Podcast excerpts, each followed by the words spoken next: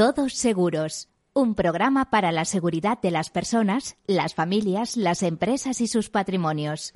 Un programa patrocinado por Mafre, la aseguradora global de confianza.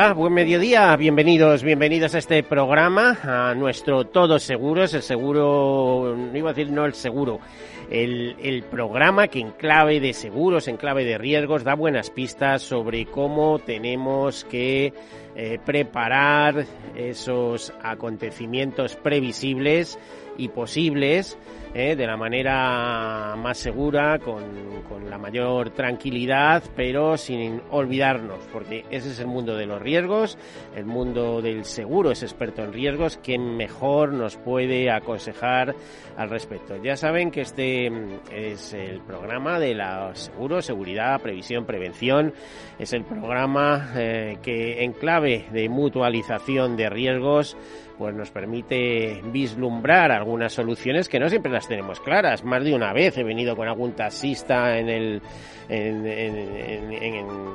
con algún taxista en el coche, lógicamente, y eh, me decía, bueno, es que si dejo de trabajar eh, o me pasa algo, es que me arruino y tal. Y yo le decía, oye, que para eso están las pólizas de indemnización eh, de subsidio diario o, de protección de ingresos, ¿eh? unas pólizas que si además somos capaces de empezar a cobrar pues a partir del trigésimo primer día o una cosa de esas, encima van a ser terriblemente baratas, es decir, unas pólizas concebidas para si hay un desastre importante, ¿eh?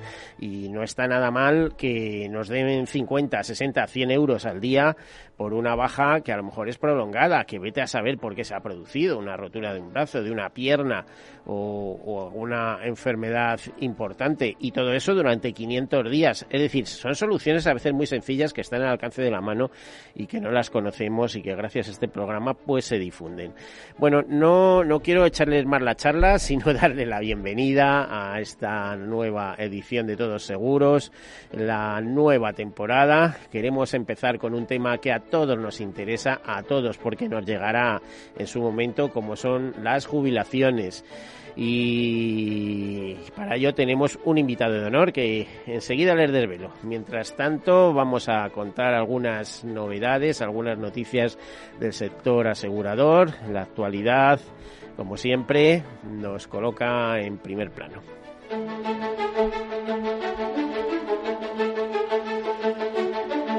Bueno, el consorcio de compensación de seguros estima en unos 45 millones de euros los daños por la última dana.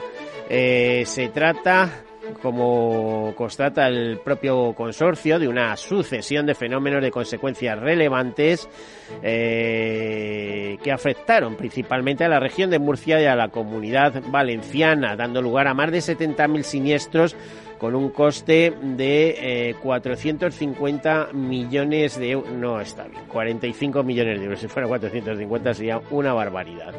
Las estimaciones de las zonas más afectadas son Valencia y Castellón, con 3.300 siniestros, Toledo y Cuenca, unos 2.500 siniestros, Madrid, unos 1.600 siniestros, eh, Tarragona, 1.000 siniestros, Navarra, 500 siniestros. Eh, viviendas y comunidades de propietarios son las más afectadas. El consorcio de compensación de seguros recibió 4.479 solicitudes de indemnización, de las que 2.668 corresponden a viviendas y comunidades de propietarios, 1.349 a vehículos eh, automóviles, 380 comercios y establecimientos no industriales, 28 locales de oficina, 52 industrias y 2 de obra civil. Bueno, pues eh, el consorcio ya ha comenzado a pagar y hoy, eh, por ejemplo, el Boletín Diario de Seguros informaba que ya se han realizado pagos por valor de 42.000 euros y se prevé que la gestión de pagos eh, no sea superior a iba a decir unas semanas, ojalá, pero es que habrá que peritarlo todo y alguno va a llevar, algunos temas van a llevar unos poquitos meses. Bueno, ahí queda la noticia. Otra relevante del sector asegurador es que 107 aseguradoras donan 3,8 millones de euros al Banco de Alimentos, es decir, a los 54 bancos de alimentos asociados en FESVAL, la Federación Española de Bancos de Alimentos, y que supondrá eh, una asistencia para 13.277 personas a lo largo del año. Em, con esta aportación de 3,8 millones de euros, se estima que se han repartido 3,6 millones de kilos de comida y otros productos de primera necesidad. Luego hablamos de la rentabilidad de los planes de pensiones individuales, que se mantienen en julio en un 11,7%. Y hablamos también de previsiones, por ejemplo, Sierra Institute, o sea, su área de estudios, de, de, esta prestigiosa reaseguradora de origen suizo. Dice que el mercado de seguros de no vida mundial crecerá de aquí a 2040 hasta duplicar su tamaño, alcanzando los 4,3 billones de dólares en facturación. Repito, solo en no vida. ¿eh? El tema de vida va por otro lado. Frente a los 1,8 billones de dólares de 2020. Es decir, pasará en 2040 4,3 frente a 1 1,8 billones de dólares de 2020. La razón de este desarrollo vendrá del cambio en la composición de las desplazándose desde los seguros de autos hacia líneas con mayor riesgo. El director de Reaseguro Global de Suirre, Gianfranco Lot, comenta que con este desplazamiento hacia productos de mayor riesgo, el negocio de no vida se volverá más volátil. Al mismo tiempo, la modelización del riesgo será más compleja, lo que dará lugar a mayores requisitos de capital y a una mayor demanda de reaseguro. El último estudio Sigma de Swiss Institute prevé que el seguro de daño se convierta en actividad de más rápido crecimiento. El desarrollo económico seguirá siendo el principal motor del aumento del volumen de primas en el negocio de daños. No obstante, se espera que los riesgos relacionados con el clima den lugar a un incremento del 22% en las primas globales de daños en los próximos 20 años.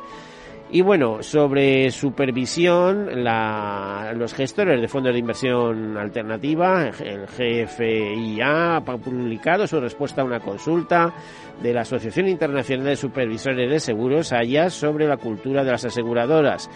Reconoce que para que una aseguradora tenga verdadero éxito debe lograr tanto la solvencia como la buena conducta en el mercado, tal como la definen la legislación y las regulaciones aplicables.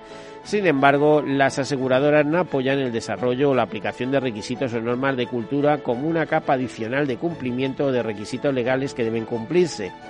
Entiende, la EGFIA que eh, la organización y la cultura es un concepto potencialmente eficaz y flexible para que la propia empresa pueda apoyar los resultados correctos de una, desde una perspectiva de cumplimiento y eh, un cumplimiento legal porque es eh, por supuesto pero también de cara a sus públicos. Y la consultora internacional de riesgos SMRMS norteamericana estima que las pérdidas aseguradas en Estados Unidos por el huracán Ida, leo en español, en el Golfo de México se sitúan entre 25.000 y 35.000 millones de dólares. Este balance provisional incluye pérdidas para el Programa Nacional de Seguros contra Inundaciones de los estados de Alabama, Florida, Luisiana, Mississippi, del orden de 2.000 a 4.000 millones de dólares. Esta estimación incluye las pérdidas por vientos, mareas e inundaciones interiores solo en los estados del Golfo. Eh, Ida o Aida ha ido, eh, ha sido un acontecimiento verdaderamente polifacético en términos de peligrosidad e impactos eh, de pérdidas. Los esfuerzos de reconocimiento virtual y el análisis de las imágenes aéreas muestran daños generalizados relacionados con el viento y el agua en Luisiana y en los estados vecinos de la costa del Golfo, incluyendo muchas pérdidas estructurales graves o totales.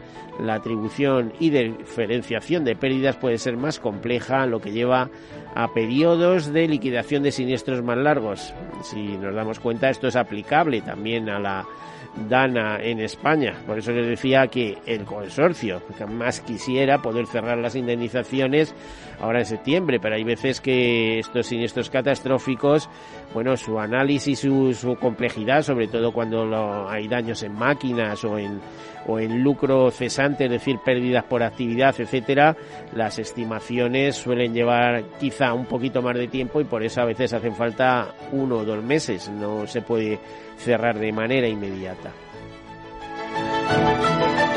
Bueno, y una última noticia es que la siniestralidad de julio y agosto en las carreteras eh, en baja, 192 fallecimientos, eh, lo comentaba hace unos días el ministro del Interior, Fernández Grande Marlasca, junto al director general de tráfico. Y bueno, eh, se nos dan, es buena noticia en el sentido de que bajan los fallecimientos respecto a otros años. Eh, son 16 fallecidos menos que en julio de 2020 y 18 menos que en julio de 2019 y en agosto pues supone también 5 fallecidos menos que en 2020. Eh, bueno, eh, hay que hay otros datos que son importantes para tener en cuenta. Dice que 3 de cada 4 accidentes mortales siguen produciéndose en carreteras convencionales que las motos han visto reducida su siniestralidad en un 30%, seguido de los ciclistas, que también han reducido siniestralidad. Sin embargo, aumentan los peatones fallecidos, registrándose 23 fallecimientos, 9 más que en 2019. Por tipo de accidente, la salida de vía sigue siendo el accidente que más víctimas mortales ocasiona, con 86 fallecidos.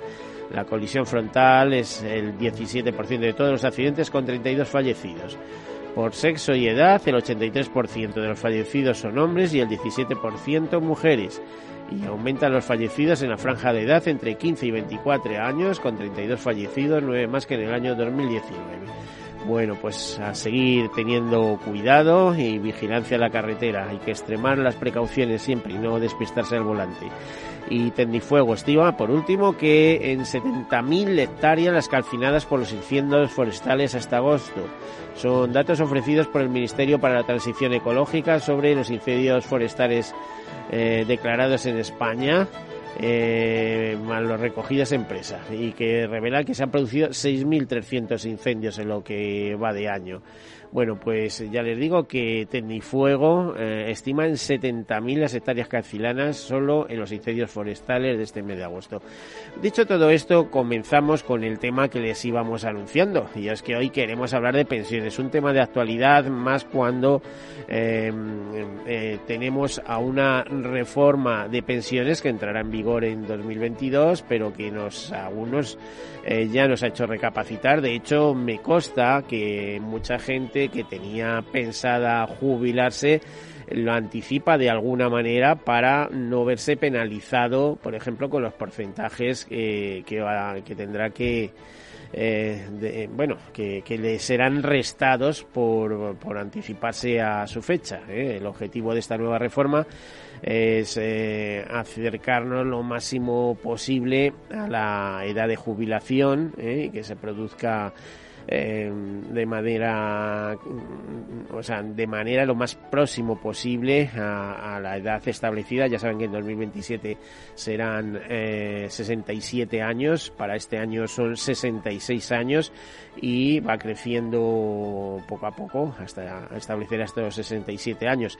De todos modos, ya saben que las personas que tengan más de 37 años, próximamente 38 años, eh, más de 37 años y medio, si no me equivoco, próximamente serán 38 años, eh, que tengan cotizados 38 años, vamos a dejarlo así, eh, podrán jubilarse siempre dos años antes de esos 67 sin merma de eh, la pensión que les corresponda. Bueno, pues para hablar de todas estas cosas y además de buenas ideas respecto al ahorro complementario para la jubilación, eh, tenemos tenemos con nosotros a Ricardo González Arranz, que es el director de el director general de Mutuactivos Pensiones, Sociedad General de Fondos de Pensiones, si no me equivoco. Eh, Ricardo, bienvenido. Muchas gracias por estar aquí con nosotros. Muchas gracias, Miguel. Encantado de estar aquí con vosotros. De nuevo. ¿Cómo ves el panorama en general de las pensiones ahora mismo? Con, un, con una reforma ya consensuada que se anuncia, aunque todo el mundo dice que la gran reforma está por llegar. Bueno, sí, la verdad es que efectivamente no parece una gran reforma. Eh, lo, primero es que probablemente estamos hablando más de, eh, de pequeños cambios o de pequeñas modificaciones, quizás podemos denominarlo parches, similares a los que ya vimos en la reforma de 2011 y 2013. Y, te diría también que, mm, que ante esa pregunta, para la respuesta es muy importante decir ¿para quién? Porque claro, aquí tenemos al menos tres colectivos y un sistema que tienen ciertos conflictos de interés. Eh, ¿Es bueno o malo para los pensionistas? Eh, casi 10 millones de pensionistas que ya tenemos en nuestro país para aquellos que están trabajando hoy y se van a jubilar en los próximos años o para aquellas generaciones que vendrán detrás a financiar este sistema de reparto que tenemos hoy. Entonces, eh, bueno para todos, desde luego no es. Bueno, hay quien anuncia que dentro de 15 años no habrá sistema de pensiones y yo me niego absolutamente, quizá porque en ese momento incluso esté jubilado, y me niego absolutamente a, suscribir ese tema. Digo, si no habrá sistema de pensiones habrá algo parecido. ¿eh? Pero si hay salarios para que la gente pueda vivir, ingresos mínimos vitales, no se puede dejar colgados a 10 millones de, como dices tú, de pensionistas, más las personas que dependen económicamente de ellos. Igual estamos hablando de 15 millones de personas, no es, no es ningún, es una gran parte de la población. Esto, el sistema tiene que seguir avanzando, imagino que acomodándose a sus posibilidades en el sentido de, de que, bueno, no puede generar grandes déficits, ¿eh? y creo que, ahí están todas las políticas pero eh, tendrá que ir ajustándose y también en ese sentido la recomendación de que a pesar de todo ahorren ¿eh? ahorren Totalmente, efectivamente, esos tres colectivos a los que hacía referencia, pues probablemente pueden tener cierto conflicto de interés en cómo se configura el sistema, pero en lo que no podemos tener dudas en que es que lo más importante es ser capaz de mantener la sostenibilidad del sistema en el largo plazo. Y, quizás estas reformas, tanto la de Zapatero en 2011, la de Rajoy en 2013, que prácticamente queda derogada ahora, y, en la que está trabajando el gobierno actual en 2021, pues van en la línea probablemente correcta de eh, tratar de ajustar los gastos y los ingresos del sistema para mantener su sostenibilidad en el largo plazo. Probablemente no sea suficiente, porque las matemáticas son duras y al final estamos en un país con una muy buena noticia, que es la mayor esperanza de vida del mundo, junto con Japón, pero con una muy mala noticia, que es uno de los países con menor tasa de natalidad. Y esto son matemáticas que hacen que la evolución de nuestra población, tal y como está configurado el sistema, nos vaya a llevar a problemas, especialmente entre el año 2025 y 2050. Yo en eso sí que no estoy de acuerdo, ¿eh? Porque lo que no se ve, los niños que no tengamos en España ya vendrán a tener los otros. O sea, es decir, eh, hay quien, hay incluso estudios que hablan de que en 2050 habrá 25 millones de españoles. ¿eh? Yo apuesto porque habrá 70 como mínimo. Bueno, pero la realidad es que esto está directamente relacionado con nuestro con nuestra estructura laboral. Y, tenemos un déficit estructural, un paro estructural, tenemos una población activa eh, que se va moviendo entre 18 y 21 millones en los últimos años y esa población activa es capaz de financiar eh, el nivel de pensionistas que hemos tenido hasta ahora. De, como decía, en torno a 9 millones. Eh, esto se va a multiplicar en los próximos 15, 20 años. Vamos a, pasar a tener el doble de pensionistas de los que tenemos hoy, solo por nuestra población activa. Con lo cual, si esto se tuviera que cubrir a través de la inmigración, el porcentaje migratorio que necesitaríamos para que nuestra población activa pudiera financiar esos gastos tal y como están establecidos hoy sería brutal y desde luego mucho mayor del que podemos asumir como país. Pues no sé, nos está esperando ahí media África, ¿eh? Y media América Latina. y, por no hablar de Asia. Eh, no sé. Eh, no sé cómo estará el panorama, pero lo que sí tenemos que tener claro es que la sociedad cada vez va a ser más, más mixta. ¿eh? Es, ¿Quieren ver cómo va a ser España dentro de 10 años? De ser una vuelta por Londres. Sí, pero yo creo que independientemente de la nacionalidad de aquellos que estén aportando a través de, pues de su vida activa y de las cotizaciones a la seguridad social, si son españoles o, o no lo son, lo importante es que realmente tengamos un sistema que sea capaz de financiar sin déficit eh, el coste de nuestras pensiones y que por lo tanto esa sostenibilidad no solo de los pensionistas actuales sino de los futuros pues esté lo más garantizada posible. La verdad es que uno de los grandes temas es que hay que generar riqueza. Si no generamos riqueza, eh, eh, mal nos va a ir. Bueno, tenemos que hacer una, una pequeña pausa para, para publicidad y seguimos debatiendo de este tema y hablamos de las soluciones que Mutuactivos puede tener para, para los futuros pensionistas, que vamos a ser todos. Hasta ahora.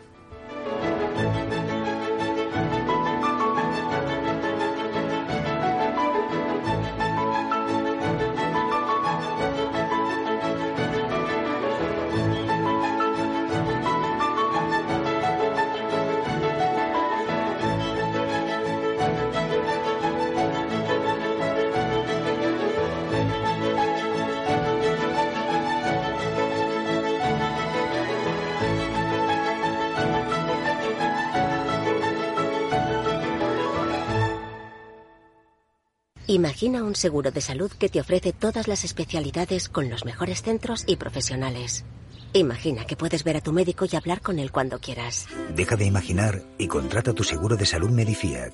Con una nueva app móvil de videoconsultas médicas. Infórmate sobre Medifiac con tu mediador o en fiac.es. Fiac Seguros. Descomplícate.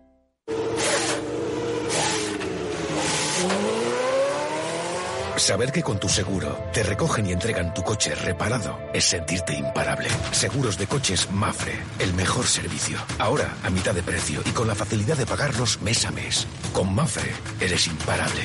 Consulte condiciones en mafre.es. Mi jubilación, el fondo para el máster de mis hijos, la hipoteca de la casa, vender o no vender el apartamento de la sierra, las acciones, el máster, la jubilación, el apartamento, las acciones, la jubilación, el máster, la hipoteca. Cariño.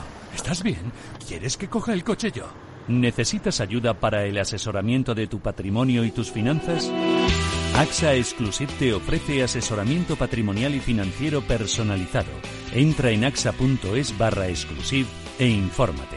AXA Exclusive, reinventando el asesoramiento patrimonial y financiero. Hay ocasiones en las que más es menos. Y eso es bueno. Cuanta más gente está de vacaciones, menos tarda en aparcar. Cuanto más queda de verano, menos me duele que acabe el día. Y este verano, con Renta 4 Banco, cuanto más invierto, menos comisiones pago. Y eso sí que es bueno. Entra e infórmate de las bases de la promoción en tu oficina Renta 4 más cercana o en r4.com. Renta 4 Banco, tu banco especialista en inversión. ¿Quieres anunciar tu negocio en la radio? Entra en el clubdelaradio.com. La compra es online, pero no os vamos a negar que nos encanta que nos llaméis. El teléfono, olvídate, no te vas a acordar. Entra en el clubdelaradio.com. Tu audio y tu campaña de una forma sencilla y rápida. Contrata anuncios en radio al mejor precio. Elclubdelaradio.com. Tu radio en Madrid 105.7, Capital Radio. Memorízalo en tu coche. Hornos San Onofre. Somos pasteleros y eso nos gusta. Utilizamos materias primas que nos hacen disfrutar y elaboramos todos nuestros productos de forma artesanal, sin sucedáneos, ni margarinas, ni grasas trans. Sabemos que las cosas buenas son importantes. Con el hashtag buscamos gente dulce. Hornos San Onofre, calle San Onofre 3, teléfono 91 532 9060 y calle Hernani 7, teléfono 91 554 3396. También nos encontrarás en el mercado de San Miguel www.pasteleriasanonofre.com. ¿Harto de tertulias políticas y de quienes lo saben todo? Sube un peldaño intelectual en tu vida y sintoniza la gran tertulia de la economía. Un debate pragmático y sin afinidades que revela las grandes transformaciones de nuestros días, con figuras de gran talla económica como Pedro Esbarz, Ramón Tamames, Francisco Navarro, César Arranz, Hermenegildo Altozano, Isabel Aguilera, Manuel Moreu, Juan José Rubio y Fernando Zunzunegui, entre otros. La gran tertulia de la economía, cada mañana a las 8 y 20 en Capital, La Bolsa y la Vida, con Luis Vicente Muñoz.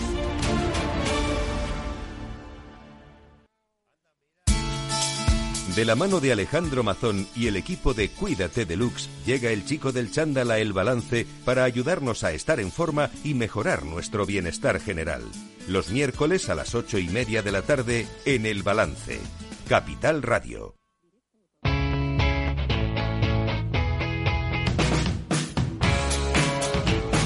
La economía despierta.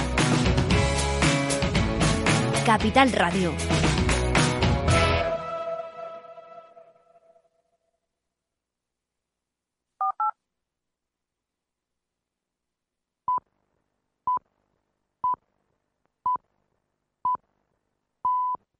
Todos Seguros, un programa patrocinado por Mafre, la aseguradora global de confianza.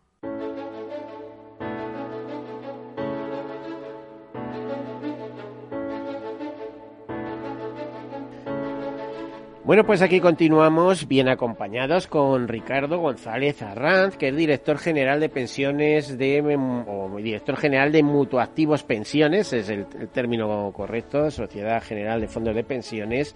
Eh, además hay que darle la enhorabuena porque es que estrena cargo. Antes tenía otro cargo importante en Mutuactivos, pero este es más. Yo creo que es una prueba de la importancia de que esta eh, sociedad filial del Grupo Mutua Madrileña le da al tema de las pensiones, porque va a tener mucha relevancia. Es que pobrecitos en el futuro, también en el presente, pobrecito del que no tenga ahorro adicional o algún medio adicional para financiarse ese periodo que denominamos jubilación. ¿Eh? Eh, eh, hay que buscar fórmulas. Ya saben que, el gobierno hace unos años, en esta última década, pues puso en activo la jubilación activa, pero parece insuficiente. Hay que seguir insistiendo en eso. Ahora hablábamos hace un momento de la reforma. Otra de las cosas donde se la reforma insiste, Ricardo, es en favorecer la continuidad, ¿no?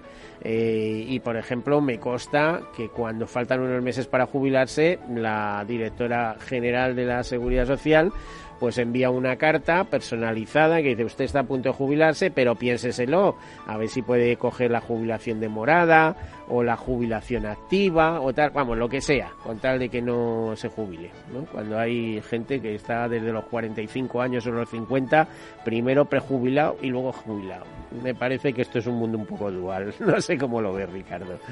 Bueno, desde un punto de vista personal, yo creo que el valor que pueden aportar a la sociedad y profesionalmente personas de esta edad es, de muchísimo valor y con lo cual ampliar em, lo que es la vida laboral eh, creo que es muy positivo. Y si ya lo vemos desde un punto de vista del impacto sobre el sistema público de pensiones, como comentábamos antes, pues obviamente va en la línea de reducir el gasto, que es una de las necesidades que tenemos, ¿no? Eh, y, y que obviamente tanto las reformas de Zapatero como las de Rajoy como esta sí que coinciden en tratar de estudiar cómo reducir el coste y el gasto en, en, todo el, coste del sistema público de pensiones, ¿no? Con lo cual, en esa línea, creemos que es una medida que va desde luego en la dirección correcta. Probablemente insuficiente, pero en la dirección correcta.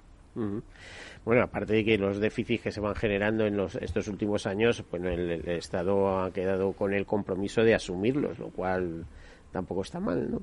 Bueno, ahí hay una, hay una propuesta. Los digamos. Ahí hay una propuesta de mejorar la financiación del sistema, que, que creemos que también es positiva y que, y que efectivamente eh, se financie con las contribuciones y con las cotizaciones sociales aquellas pensiones contributivas y que por lo tanto otro tipo de gastos como pueden ser las políticas activas de empleo, otro tipo de partidas que están cargadas a seguridad social, pues se financien directamente desde los presupuestos, ¿no?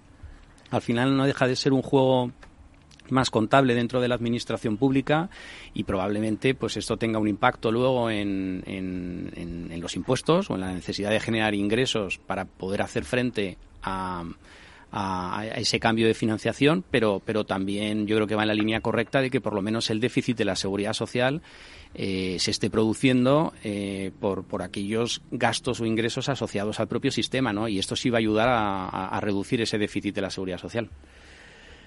Bueno, eh, hablábamos de que también se quiere impulsar el ahorro, especialmente en la empresa, pero parece que para autónomos y para pymes pues sigue siendo bastante complicado, eh, a pesar de que la seguridad social, según el ministro, pues tiene que poner en marcha un sistema de ahorro colectivo es un tema un poco gracioso porque al final dice, bueno, si esto va a ser público, ya tiene la seguridad social, ¿para que te montas otro sistema público paralelo? Otro pilar, deja que funcione, digamos, el sector privado o digámoslo también de otra manera.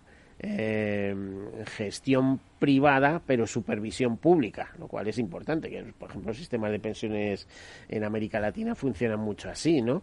Es decir, usted gestione privadamente, pero yo le superviso, no me haga ninguna cosa extraña, etcétera. ¿Cómo ves todo esto?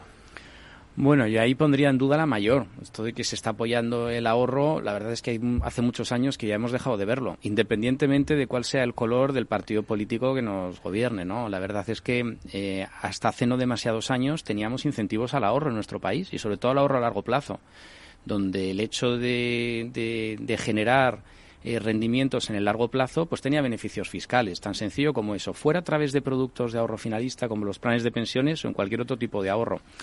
Eh, cada vez hemos visto cómo se ha ido recortando todo estos, todos estos estímulos al ahorro, ¿no? Y, lo vemos ahora, ¿no? Eh, donde prácticamente el ahorrar a un año o a seis meses en depósitos o ahorrar a diez años en productos de largo plazo, como pueden ser fondos de inversión, o en pensiones, porque si te meto la tasa a Tobin, pues es para que no ganes. Pues, pues, realmente no tenemos unos grandes incentivos. Entonces, yo creo que aquí, desde luego, nos falta nos falta esa pata, claramente. ¿no? Yo creo que hay que darle al, al ahorro, y sobre todo al ahorro largo placista, la importancia que tiene dentro de la economía.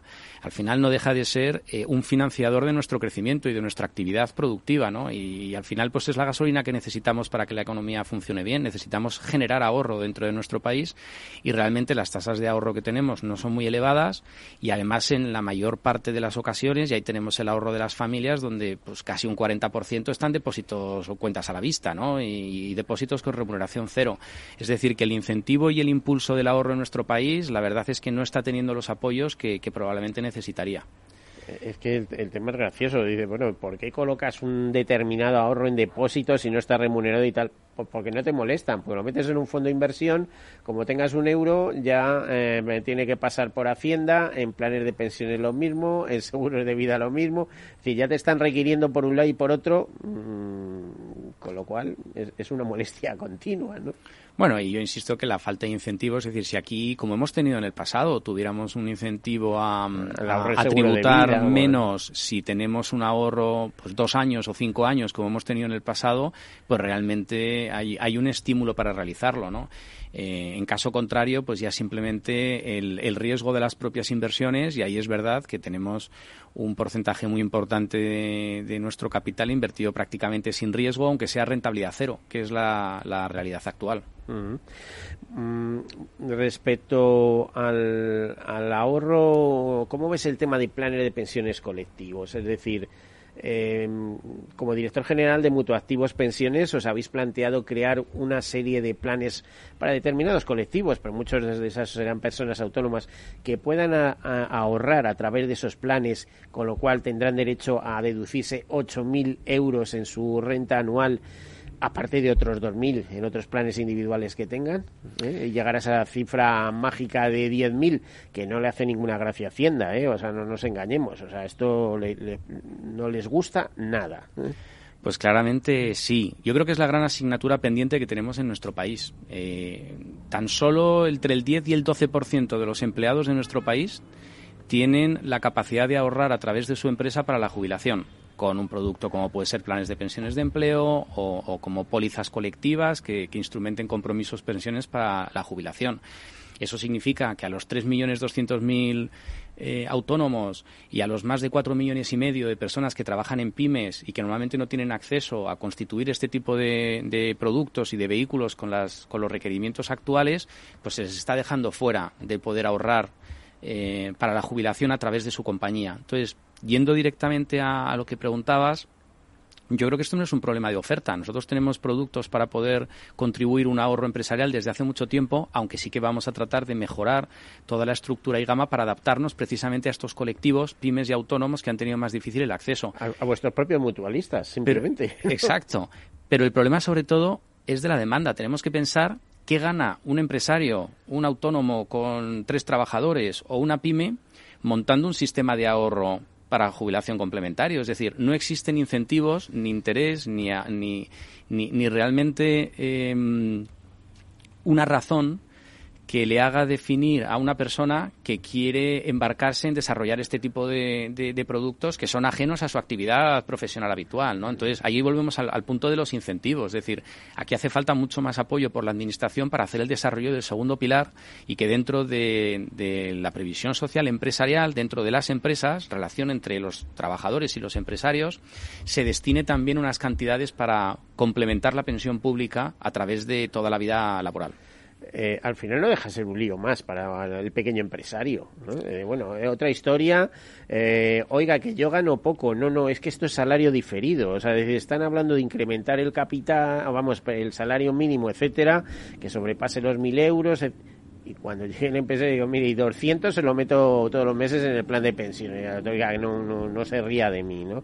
Entonces, eh, esto es polémico, ¿no? Y además eh, en España ya sabes que tenemos el famoso dicho de que más vale pájaro en mano que ciento volando, ¿no? Bueno, también tenemos que mejorar nuestra cultura financiera. O sea, esto pasa por un primer objetivo que es eh, darnos cuenta de la necesidad de generar ese ahorro. Y, ahí, y espérate, ¿y tú no crees que la confianza o desconfianza se ha generado con causa?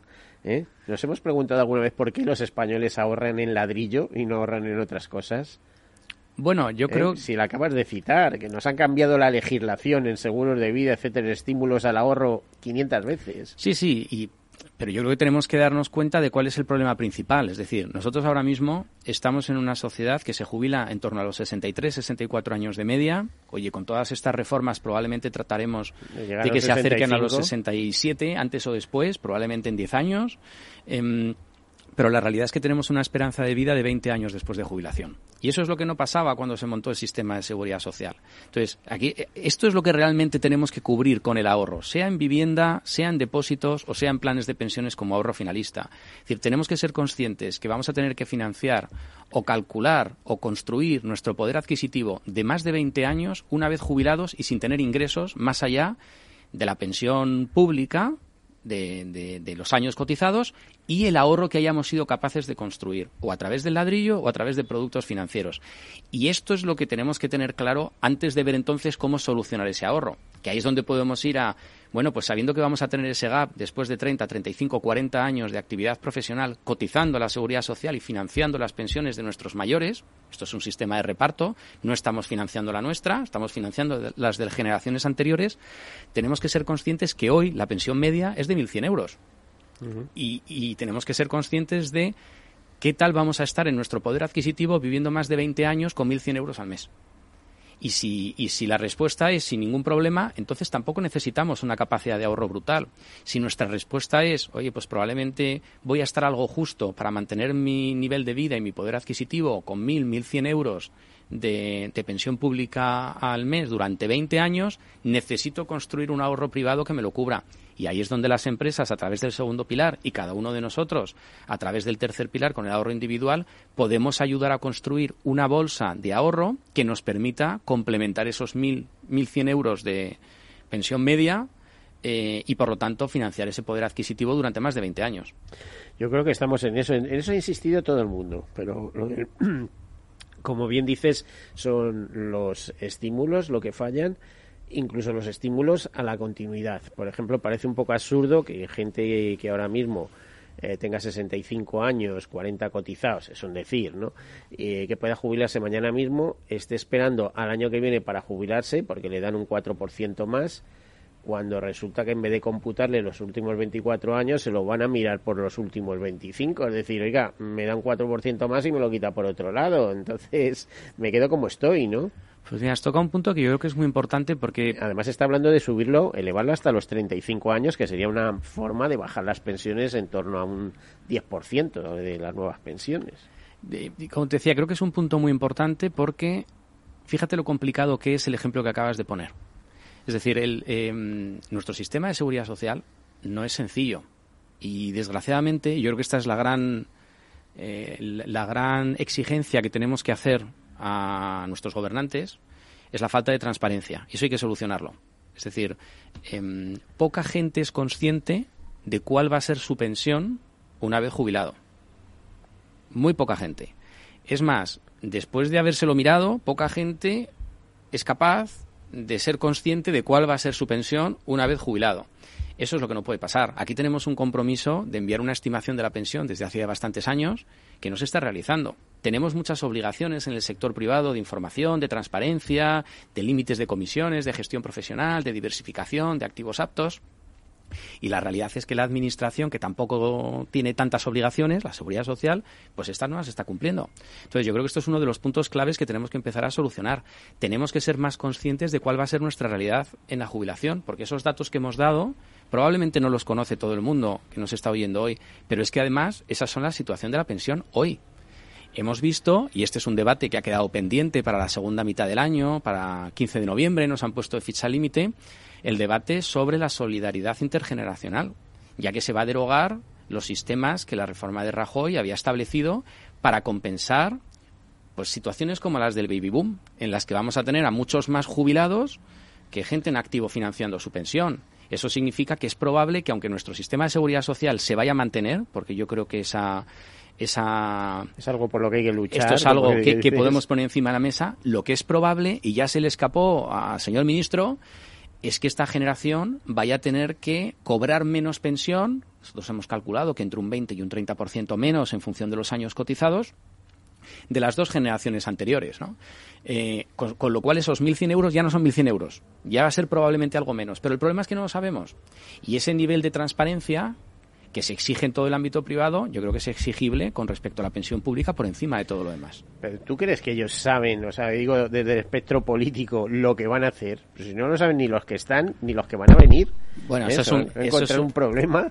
Eso es un gran problema de solucionar un problema de largo plazo como es el de las pensiones, con elecciones cada cuatro años. Sí, y además sin consenso, porque si hubiera un gran consenso entre todos los partidos, de, oye, hacemos esto, tal, y con esto queda parchado el tema para diez años o una cosa. Pero es que no, es que eh, termina una reforma y ya se está hablando de la siguiente. Y, y, y, así vamos a estar, porque las reformas estamos viendo que están siendo realmente parches cortoplacistas. Es decir, aquí no estamos hablando de una reflexión de cómo reformar el sistema de pensiones y ver realmente si tenemos que ir a un sistema de capitalización, un sistema mixto, o que realmente la pensión esté más ligada a tu propia cotización, a cómo las bases de cotización han de Uh, han de tener quizás una estructura diferente a los topes actuales, igual que tenemos un tope de pensión. Uh -huh. Es decir, yo creo que, que, hay, que hay preguntas que modificarían nuestro sistema de forma bastante más traumática o bastante más eh, de forma bastante más importante que las que se están haciendo, que realmente van muy orientadas a corto plazo a reducir el gasto, básicamente. Se dice también que el sistema de pensiones español es tremendamente generoso, ¿eh? de los más generosos de Europa, junto a Luxemburgo y algún otro país más, pero habría que matizar. No es extremadamente generoso con las personas eh, que más problemas han tenido para cotizar, es decir, con los que han cotizado poco, etcétera, porque el que tiene está pagando máximos en seguridad social y además eh, tiene un buen salario en una empresa que es poquísima gente, por cierto, pero vamos a hablar de personas que ganan de más de 100.000 euros y demás y están cotizando a la seguridad social todo lo que les pide la seguridad social a la hora de cobrar 2.202 eh, euros, me parece, eh, después de impuestos al mes, porque está topado y de ahí no pasan. ¿eh? Y luego lo que hayan ahorrado por otro lado. Mientras que una persona que ha cotizado poco, 15 años, etcétera y tal, bueno, pues luego tiene el complemento mínimos, no sé qué, con lo cual, con unas condiciones no demasiado dificultosas, accede a una, a una pensión que en ese sentido sí que es generosa, aunque sea insuficiente eh, por cuantía, porque todos tienen que vivir, etcétera, pero ahí sí que es donde se muestra generosa la seguridad social. Y no estoy hablando de, pocas pensiones, porque de las 10 que existen, si no mal no recuerdo, como unos 7 son contributivas o más de 6 millones son contributivas y pensión mínima en este país como mínimo la mitad de, de las contributivas, como mínimo. Bueno, ese es el reflejo de la solidaridad de nuestro sistema, que yo creo que está bien justificado y bien argumentado, pero no nos hagamos trampas al solitario. Antes, cuando hacías referencia a que nuestro sistema está muy bien, es hacernos una trampa al solitario, porque está muy bien y normalmente quienes hacen esa afirmación lo que hacen es comparar el porcentaje que supone la pensión sobre el último salario. Y el problema es que tenemos un déficit y una precariedad salarial bastante importante en nuestro país, comparado con países de nuestro entorno. Eso, el problema no es que la pensión sea relativamente elevada con respecto al salario. Es que el 80% del último salario, pero es que los salarios son bajos. Exacto, es que nuestros salarios son muy bajos. Eh, igual que nuestro ahorro privado es bajísimo comparado con los países de nuestro entorno. Es decir, tenemos una estructura eh, pues muy diferente a la que probablemente sería la óptima. ¿no? Em, a partir de ahí lo que tenemos que ver es eh, si efectivamente esa solidaridad tiene que ir primero entre generaciones, no solo em, de forma estanca, como tenemos hoy, y yo creo que ese factor intergeneracional, pues desgraciadamente va a ser necesario para que realmente no tengamos un problema de mayor déficit durante la jubilación de los, de los que han nacido en el baby boom. Em, pero es fundamental sobre todo trabajar la parte salarial, la parte de que la, actividad productiva y el empleo eh, mucho menos precario y de mayor calidad salarial el que tenemos hoy. Eh, y luego tenemos la otra parte del sistema, que es cómo son nuestros costes para poder financiarlo, que ahí también, también vamos mucho peor que los países de nuestro entorno. Al final los costes de seguridad social que van asociados al trabajo para financiar todo este sistema no deja de ser un coste para las compañías que limita también su competitividad. Y en nuestro país son muy elevados. Bueno, nuestro país es un, es un tema, es un caso un poco especial, tanto en pensiones como en, en ahorro para jubilación, en ahorro previsión eh, continuista en el sentido de que, por ejemplo, hablamos mucho, o sea, aquí tenemos una legislación de planes y fondos de pensiones y tenemos una legislación para seguros de vida. En Francia los planes y fondos de pensiones no existen como tal, ¿eh? es todo seguro de vida, todo, con lo cual hay unas cifras eh, brutales. Por ejemplo, en España hemos sabido que el patrimonio de clientes eh, que gestionan las aseguradoras es de 246 mil millones de euros en el primer semestre, ¿eh? incluyendo hasta finales de junio. Son datos de UNESPA, de, la Asociación Empresarial UNESPA. Eh, todo esto de que tengamos por un lado pensiones y por otro seguro de vida que también de alguna manera tiene pensiones pero bajo la legislación de seguro de vida me refiero a los planes de, los planes de ahorro sistemático etcétera em, no no viene a poner confusión sobre las figuras en las que ahorrar bueno, yo creo que no tanto. ¿No, se debería unificar esto? bueno, realmente a los efectos de una persona que quiera ahorrar, lo está. Es decir, si la fábrica de tu producto es una gestora de pensiones, una compañía de seguros, una entidad financiera, no suele ser lo más relevante. Lo importante es las características del producto. Es verdad... Sí, los planes de previsión asegurados, que no me claro, pero, cabeza, pero vamos. Pero es verdad... Eh, que luego efectivamente hay figuras pues que solo pueden trabajar con uno de los productos, pero esto es bastante sencillo, es decir, nosotros por ejemplo en Mutua Madrileña trabajamos tanto con productos del ramo de vida, con planes de previsión asegurado a nivel individual o con planes de previsión social empresarial a nivel empresa y trabajamos desde la gestora de pensiones con planes de pensiones individuales eh, sin ningún problema y de cara al cliente esto no es un problema. Em, de cara al ahorrador esto no debería ser un problema. Es verdad que el hecho de que jurídicamente eh, sea un seguro de vida o no lo sea, o sea un plan de pensiones, sí tiene unas connotaciones diferentes. Y muy importantes, y ahora te contaré una de ellas. Con ventajas y con inconvenientes para cada uno de ellos. Pero yo creo que aquí lo bueno es que la oferta sea plural y que realmente cada uno pueda elegir aquellos factores del producto con el que quiere ahorrar que mejor le encajan para su ahorro. Incluso los fondos de inversión puede ser una forma de canalizar el ahorro a largo plazo. Pero fíjate, eh, te iba a decir, mientras sea seguro, figura de seguro, imagínate, Dios no lo quiera, que quiebra una compañía de seguros y te quedas ahí colgado. Entonces, eh, los sistemas que tiene el seguro, los mecanismos que tiene el seguro, poco más o menos te garantizan lo que tienes ahorrado, tu capital, tu inversión. Si eso se produjera en un, en un plan de pensiones, ese mecanismo no existe, ese mecanismo de protección. Claro, pero es que está protegido porque los activos están fuera del balance de la compañía. Es decir, que realmente la protección para el problema de supervisión, claro. no, pero realmente el problema para el ahorrador no existe como tal, porque todos esos activos que gestiona la gestora de pensiones y que están depositados en un depositario eh, eh, segregado de la gestora, están fuera del balance ante esa quiebra de la gestora, con lo cual también tienen esa protección. Efectivamente tienen características jurídicas, incluso fiscales o incluso de tratamiento de los beneficiarios diferentes y con eso también hay que jugar en tratar de personalizar cuál es el mejor vehículo para cada persona y para cada objetivo. Es muy difícil decir que el mejor vehículo para todo el mundo es un plan de previsión asegurado o un PIAS o un SIALP o es un plan de pensiones individual, ¿no? Yo creo que eso es, hay que personalizar mucho más y ahí la, la figura del asesor y, y, de, y, de, y del asesoramiento profesionalizado también para el ahorro a jubilación probablemente es, es, es, algo que hay que tener en cuenta. Pero asesoramiento continuo, porque esto no hace nada más que cambiar, ¿eh? y es lo que ayer era blanco, pasado mañana puede ser negro.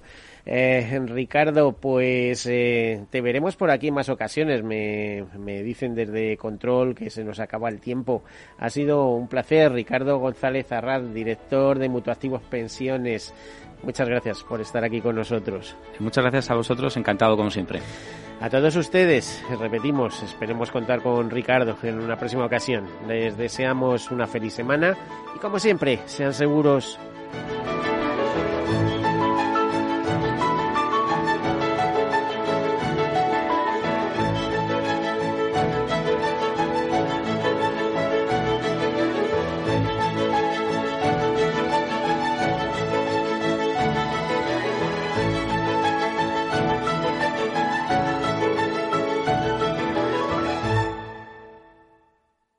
Seguros, un programa patrocinado por Mafre, la aseguradora global de confianza.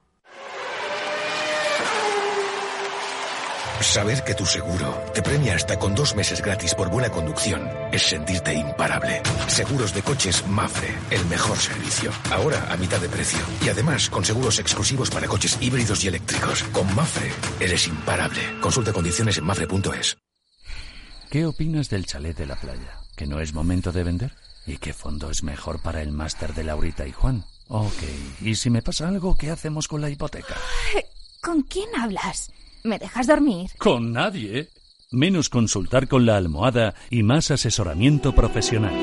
AXA Exclusive te ofrece asesoramiento patrimonial y financiero personalizado. Entra en axa.es barra exclusive e infórmate.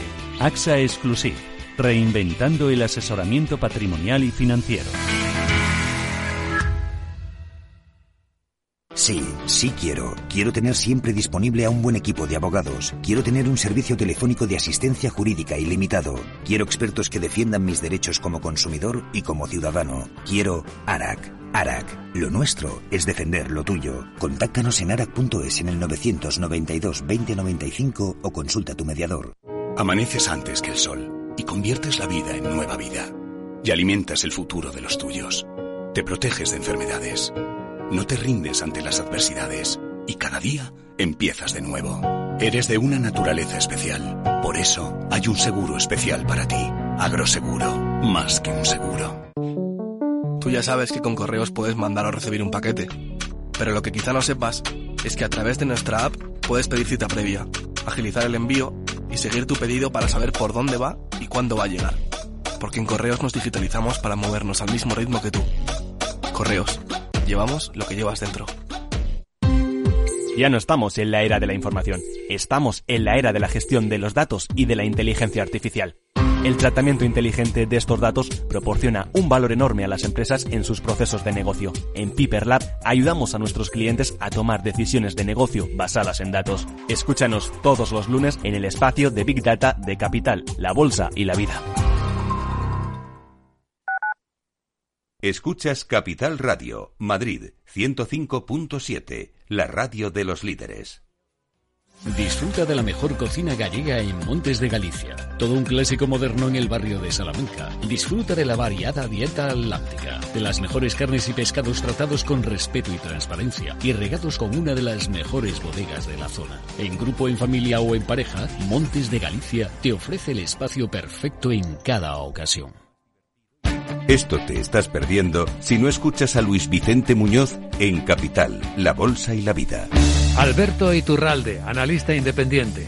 las posiciones cortas lo que son es el buitre que devora el cadáver. El cadáver es anterior, ha muerto antes, y lo explico. Si un valor tiene eh, todavía un núcleo duro dentro, que obviamente sabe que esa empresa es viable, apoya el valor hasta el punto de que las posiciones cortas le dan dinero él siempre tiene la posibilidad de, tanto con crédito como con acciones, manipular el valor. Una posición corta si algo hace es subir un valor. No te confundas. Capital, la bolsa y la vida con Luis Vicente Muñoz, el original. En el restaurante Gaztelubide somos rigurosos con la selección del producto para crear recetas imaginativas que acompañamos de una bodega generosa y brillante y de nuestra magnífica terraza durante todo el año. Restaurante Gaztelubide, carretera de La Coruña, kilómetro 12200, La Florida. Teléfono 91 372 8544. Una recomendación del programa gastronómico Mesa y Descanso.